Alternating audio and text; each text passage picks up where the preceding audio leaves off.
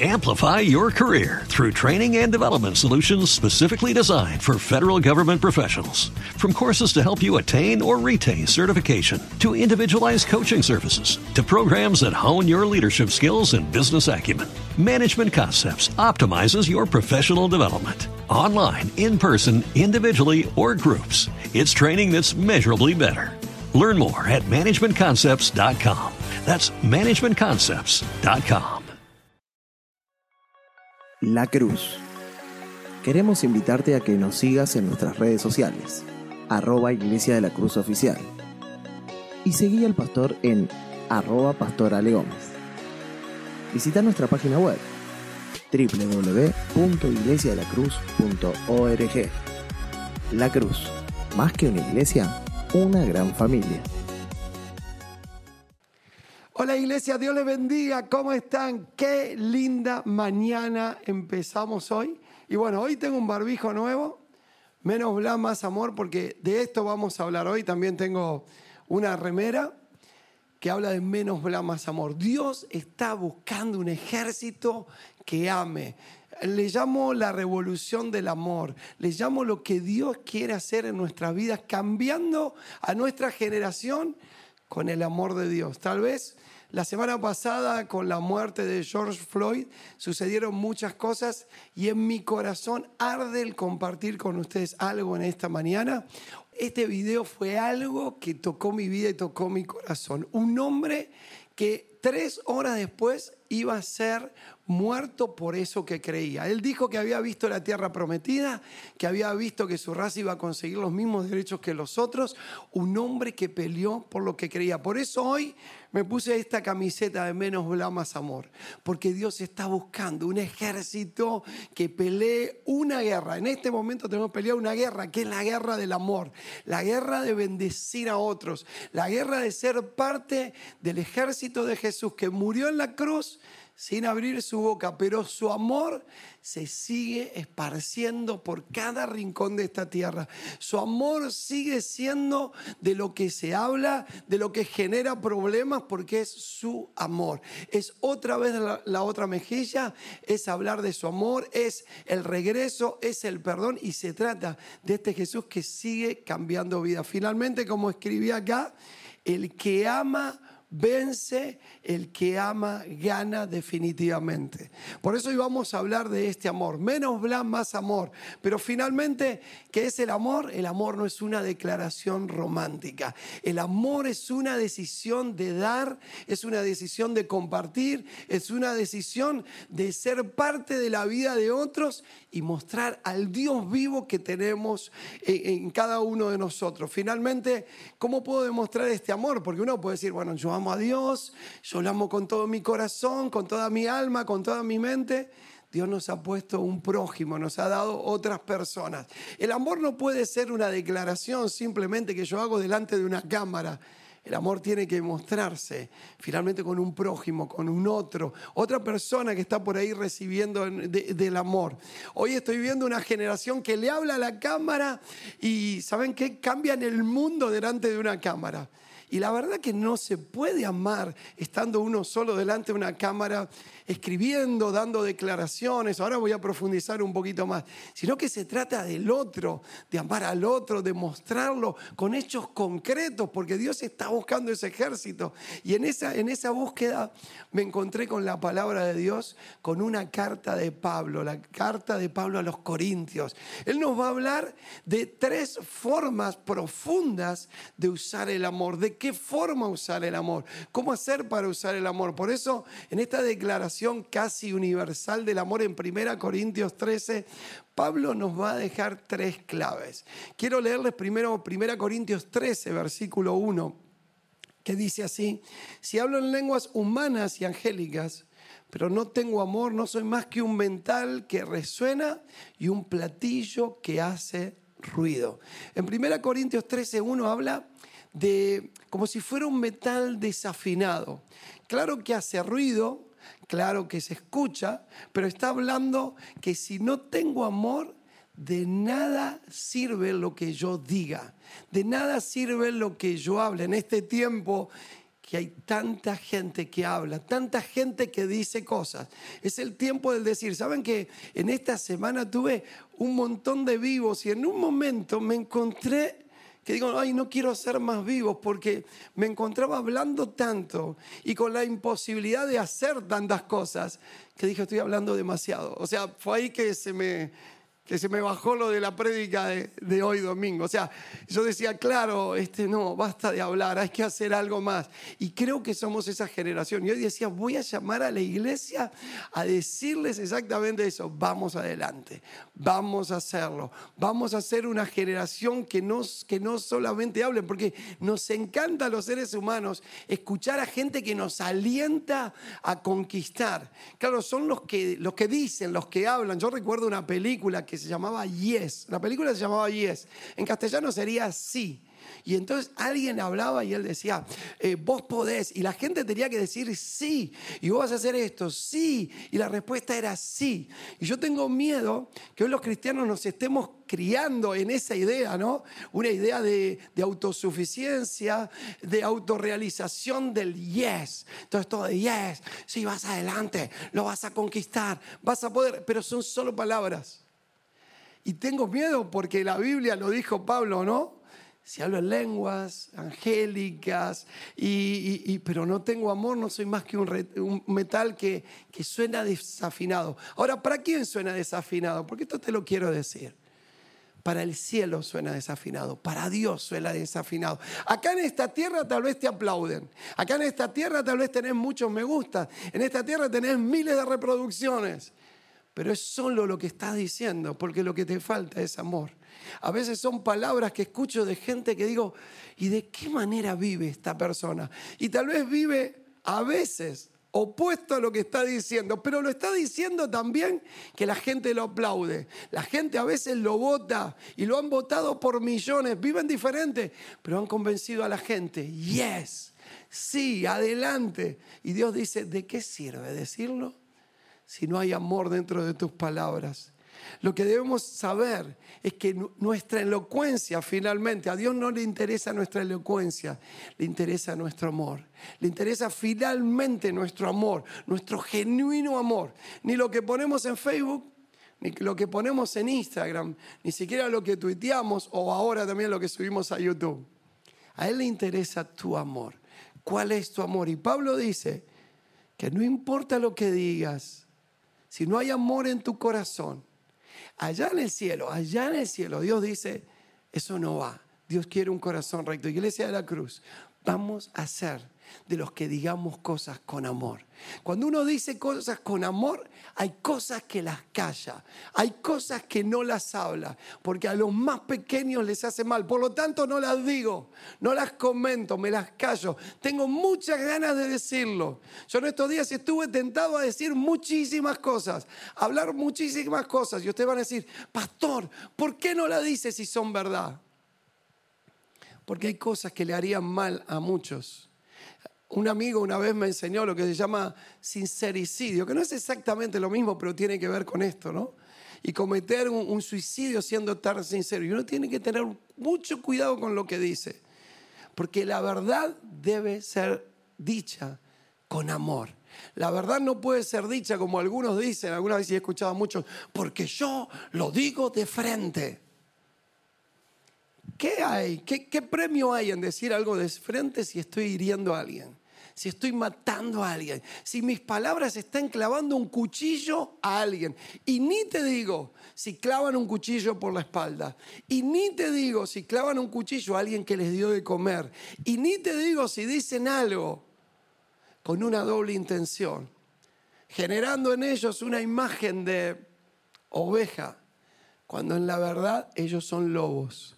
Por eso Pablo dice, no importa lo que digas, lo que importa es si adentro de tu corazón hay amor. Y Pablo le iba a decir una y otra vez, muchachos, van a hacer ruido, claro que van a hacer ruido, pero vas a sonar en el cielo como un metal desafinado. La segunda cosa que va a decir Pablo en 1 Corintios, capítulo 13, versículo 2, es, si tengo el don de profecía y entiendo todos los misterios y poseo todo el conocimiento y si tengo una fe que logra trasladar montañas, pero me falta amor, no soy nada. Si, no tengo amor, nada de lo que yo sepa finalmente va a servir. Porque hay muchos que se basan en lo que saben. No, pero yo sé, pero yo sé. Miren, esta época del yo sé está pasando, pero hay muchos que se basan en esto. Antiguamente era mucho más fuerte, parecía que el que sabía tenía la verdad y el que sabía finalmente tenía el amor. Y la verdad que el que el saber algo no te asegura una relación profunda con Dios. Muchos saben, conocen, entienden de teología, pero eso no te acerca a Dios para nada. Para nada, porque no se sabe, no, importa cuánta teología sepas, lo importante es si tenés una relación profunda con Él, si en realidad te relacionás con Dios, no cuánto sepas. Y muchos creen que en el saber o saber algo o tirar ideas de conocimiento van a decir cosas que van a cambiar la vida de otros, cuando en realidad si eso que sabes no lo manejás con amor, puede hacerle mal a mucha gente y puede ser muchas cosas sobre otros, que ni siquiera digo, cuando uno sabe, hay que ver en qué está basado esa sabiduría, porque algunos ni siquiera tienen la, la virtud de profundizar en la teología en algún momento y hablar de Dios. Y me encanta, me encanta ver, no, me pone triste ver, de que cuando tiramos un tema, ustedes ya saben que va a estar los que opinan blanco y los que opinan negro. Y uno dice, no puede ser que dentro de la iglesia alguien que opine blanco y otro que opine negro sobre el mismo tema, casi hablando del mismo versículo. Es que la sabiduría no te lleva a ningún lado y Pablo lo dijo, no sirve de nada saberlo. Lo que sirve es tener amor en el corazón, porque si solo lo sabes, no fuiste creado ni estás desarrollando ni, ni dando tu amor correctamente, porque no se trata de saberlo, se trata de tener amor, se trata de bendecir al otro. El amor sin prójimo no existe, así que la prueba final va a ser tomada en cómo te, te relacionas con tu prójimo. No en cuánto sepas, sino en cómo te relacionas. Ni siquiera si te relacionas, sino en cómo te relacionas con él. Y bueno, al final del mensaje quiero hablar un poquito de esto. Y por último, casi como subiendo a la tercera parte de esta revelación de Pablo, ¿sí? el versículo 3, va a decir esto. Si reparto entre los pobres todo lo que poseo y si entrego mi cuerpo para que lo consuman las llamas, pero no tengo amor, de nada gano con eso. Nada de lo que dé finalmente sirve. Acuérdense que hablamos que nada de lo que yo diga. El segundo es nada de lo que yo sepa. Y tercero, nada de lo que yo dé finalmente sirve. ¿Por qué? Porque está el amor, tiene que estar el amor en todo lo que yo doy, en todo lo que entrego, sea mi tiempo, sea dinero, sea comida, eh, sea tu auto, sea tu casa, o sea, todo lo que des tiene que estar el amor de Dios. Y ustedes dicen, ¿y por qué tiene que estar el amor? Con darlo no basta, no, con darlo no basta. Porque la motivación puede ser incorrecta, la motivación de dar de dar algo, de dar un mensaje, puede ser incorrecta. Acá me anoté algunas cosas incorrectas, ¿no? Dar por amor o dar por interés. ¿Por qué doy? ¿Doy por amor o doy por interés? ¿Doy porque me conviene darlo? ¿O por qué lo doy? ¿Por qué hago este regalo? ¿Por qué hice este regalo? ¿Por qué compré esto? ¿Por qué estoy dando esto?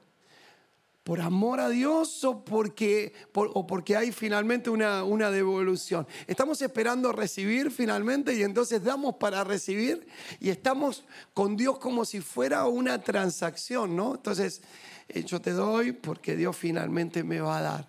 Qué locura, ¿no? Yo no sé si a usted le pasó, pero a mí a veces me pasó el estar pensando, bueno, yo le doy a Dios porque Dios finalmente me va a prosperar. La pregunta es, ¿Lo vas a dar si hoy yo te aseguraría que lo que vas a dar nunca más lo vas a recibir?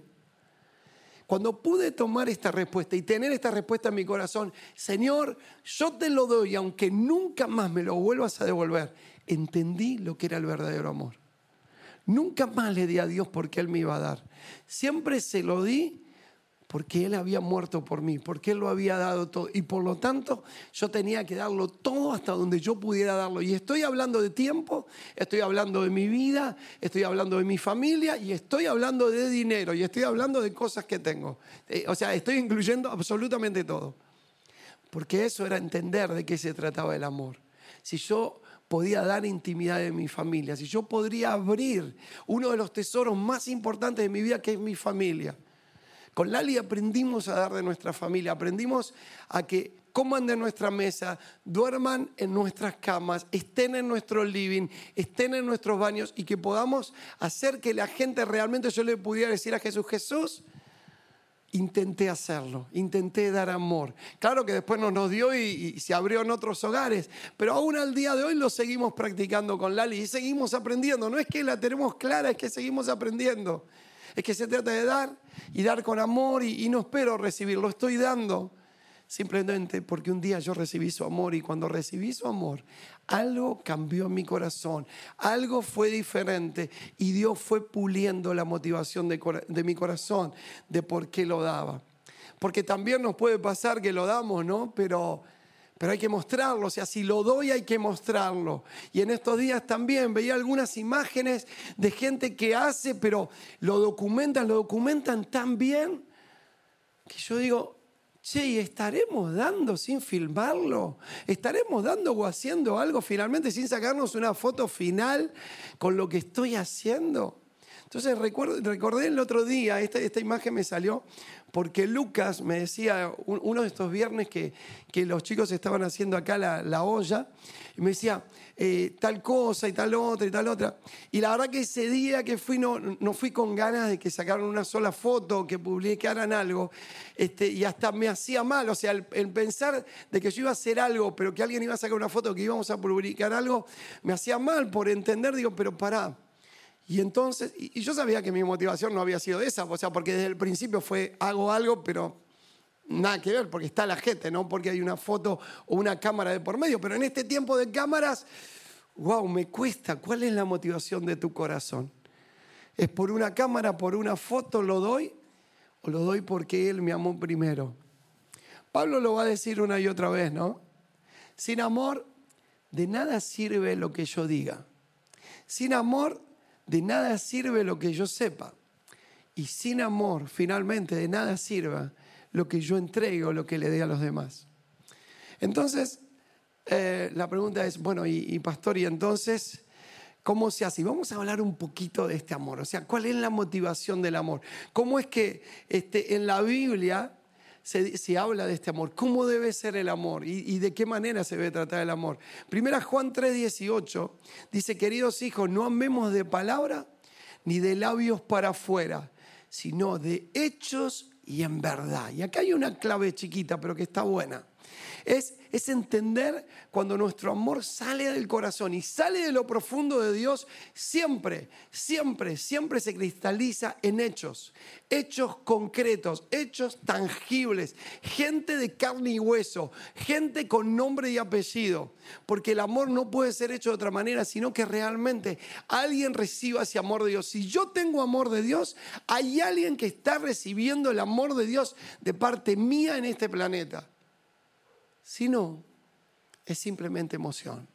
Es simplemente palabras lindas que suenan desafinadas para el cielo.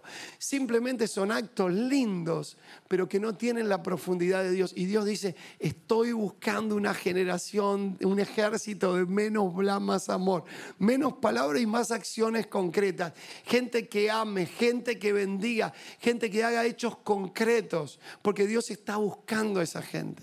Y quiero este, empezar a terminar con una última escena, una escena que me encantó, Juan 13, 14.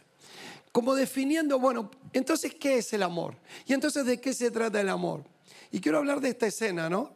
Que Jesús va a lavar los pies de sus discípulos en Juan 13, 14 y dice, pues si yo el Señor y el Maestro les he lavado los pies, también ustedes deben lavarse los pies unos a otros.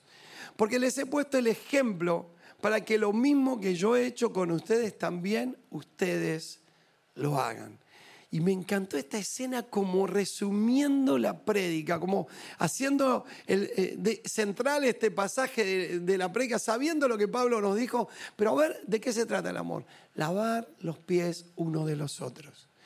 Nuestros ministerios son los demás, nuestra vida son los demás, nuestro propósito son los demás.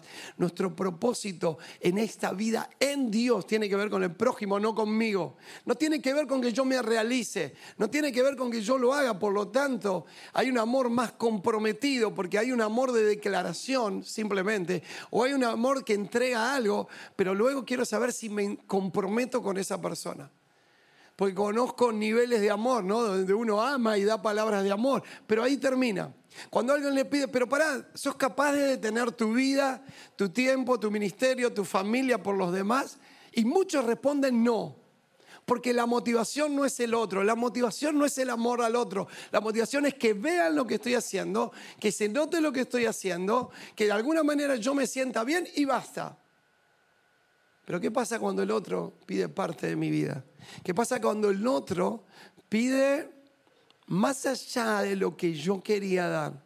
¿Qué pasa cuando el otro me roba, cuando el otro me insulta, cuando el otro no me lo devuelve? Muchos no se atreven a eso. Iglesia de la Cruz, yo quiero invitarte a un nuevo nivel de amor, a dejar ese amor romántico, ese amor de declaración, ese amor de buenas intenciones, para un amor que cambie este mundo.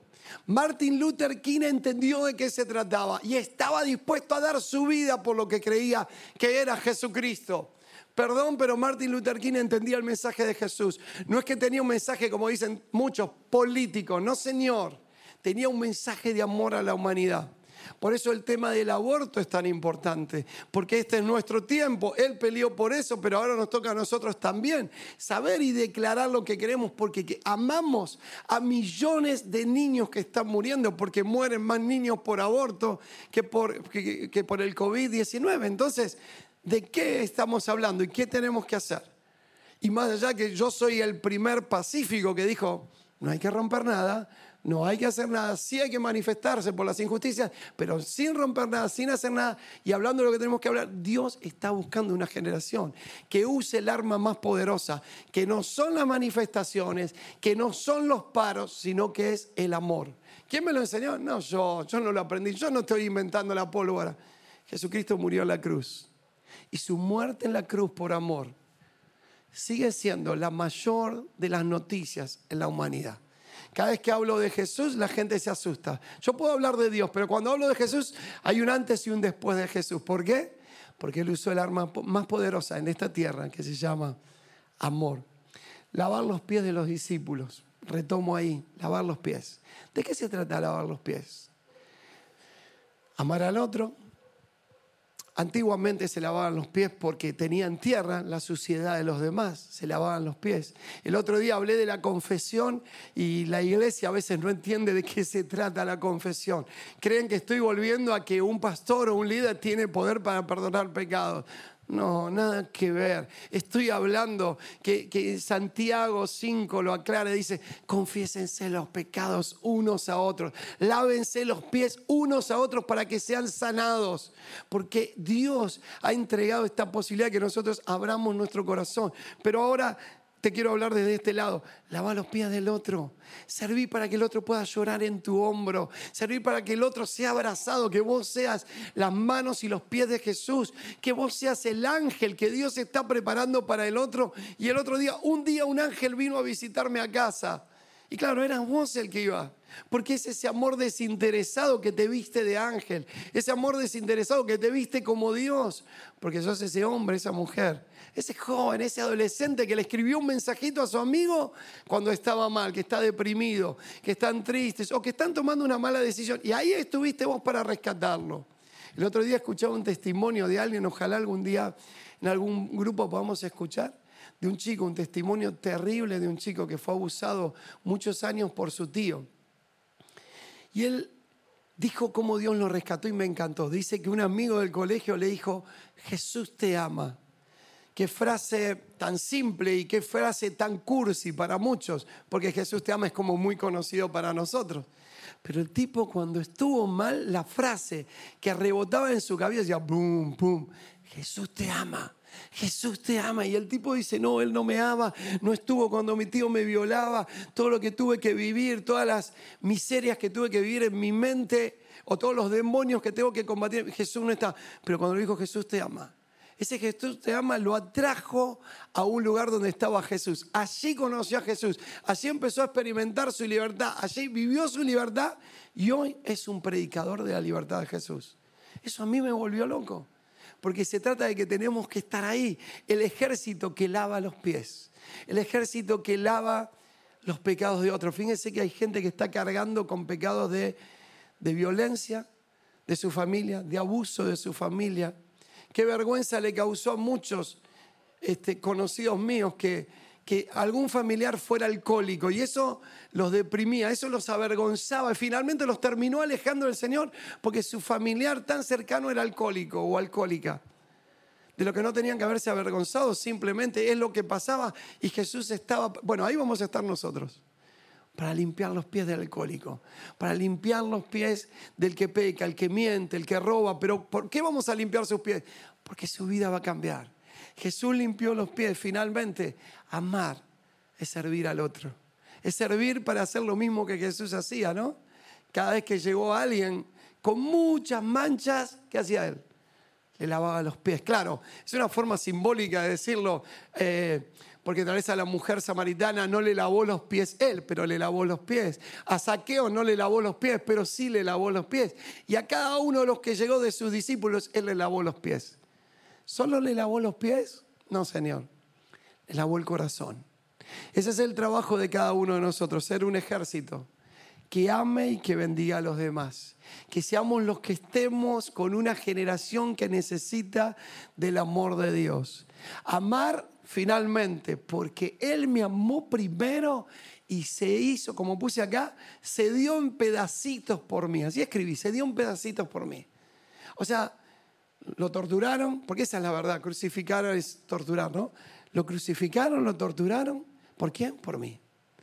Y entonces, ¿cuál es la motivación del amor? Que yo me dé, que yo me entregue, que yo sea parte de los que vendía a otros. Bajo ningún concepto lo que yo diga tiene que herir a otros. No tengo autoridad para herir a otros, tengo que dar palabras de bendición.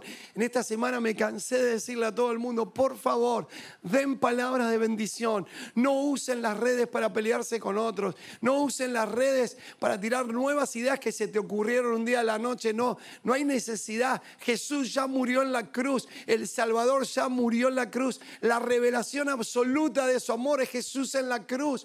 No hay otra revelación más poderosa que Jesús. que están inventando? Porque no lo estás haciendo con amor, lo estás haciendo por tu fama, por tu gloria, pero no por el Señor. Porque si lo haces por el Señor, ¿sabes lo que haces? Menguás, te escondes en un rincón y lo único que repetís es, Jesús puede cambiar tu vida. Su amor puede cambiar tu vida. Iglesia de la Cruz, fuimos diseñados para dar amor a los demás. Fuimos diseñados para lavar los pies de los demás. Y yo quiero, quiero que tus palabras, quiero que tus redes, quiero que tus canciones, quiero que tus videos hablen del amor de Jesús. Hablen del amor de Jesús a la humanidad. Eso es lo que cambia el mundo. Ninguna persona ha cambiado el mundo solo Jesús. Ningún ministerio ha cambiado el mundo solo el amor de Jesús. Por eso es importante que entiendas que la única motivación correcta es que si Él te inundó de su amor, ahora lo hagas por ese amor que Él derramó en tu corazón. ¿Qué tal si te atreves a bendecir a otros de esta manera? Menos bla y más amor. Menos charla, menos redes y más amor con la gente. Es un tiempo que la gente lo necesita, pero es un tiempo que no se va a acabar. Y te lo voy a contar por qué. Porque esta prédica la tengo antes del COVID o porque esta idea la tengo antes del COVID. O sea, no, no tiene que ver con este momento, es un momento en la tierra donde Dios está buscando un ejército que grite con hechos concretos. Yo me comprometo a hablar menos y a dar mucho más de su amor. Así que vamos en, este día, en este domingo, a pedirle a Dios, a pedirle su presencia, a decirle, Señor, yo quiero que tu palabra, que la palabra de Pablo, a ver si se acuerda, 1 Corintios 13, 1, 2 y 3. Y que finalmente, si quiere, recuerde Juan 13, 14, ¿no? Ese Jesús lavándonos los pies. Yo quiero convertirme en Jesús para otros. Yo quiero lavar los pies de una generación para que conozca su amor. Algunos de ustedes lo van a hacer en hospitales. Otros de ustedes lo van a hacer en cárceles, otros de ustedes lo van a hacer en los colegios primarios, otros en los secundarios, otros en la universidad, algunos de ustedes lo van a hacer en su trabajo, otros de ustedes lo van a hacer en la calle, absolutamente desconocidos, otros de ustedes se van a ir de misionero a otro país para declarar su amor. No importa donde Dios te llame, lo importante es que lo hagas con ese amor de Dios y sabiendo que la única motivación correcta es que tu corazón está lleno de su amor porque Él murió en la cruz por vos. Dale, oramos al Señor.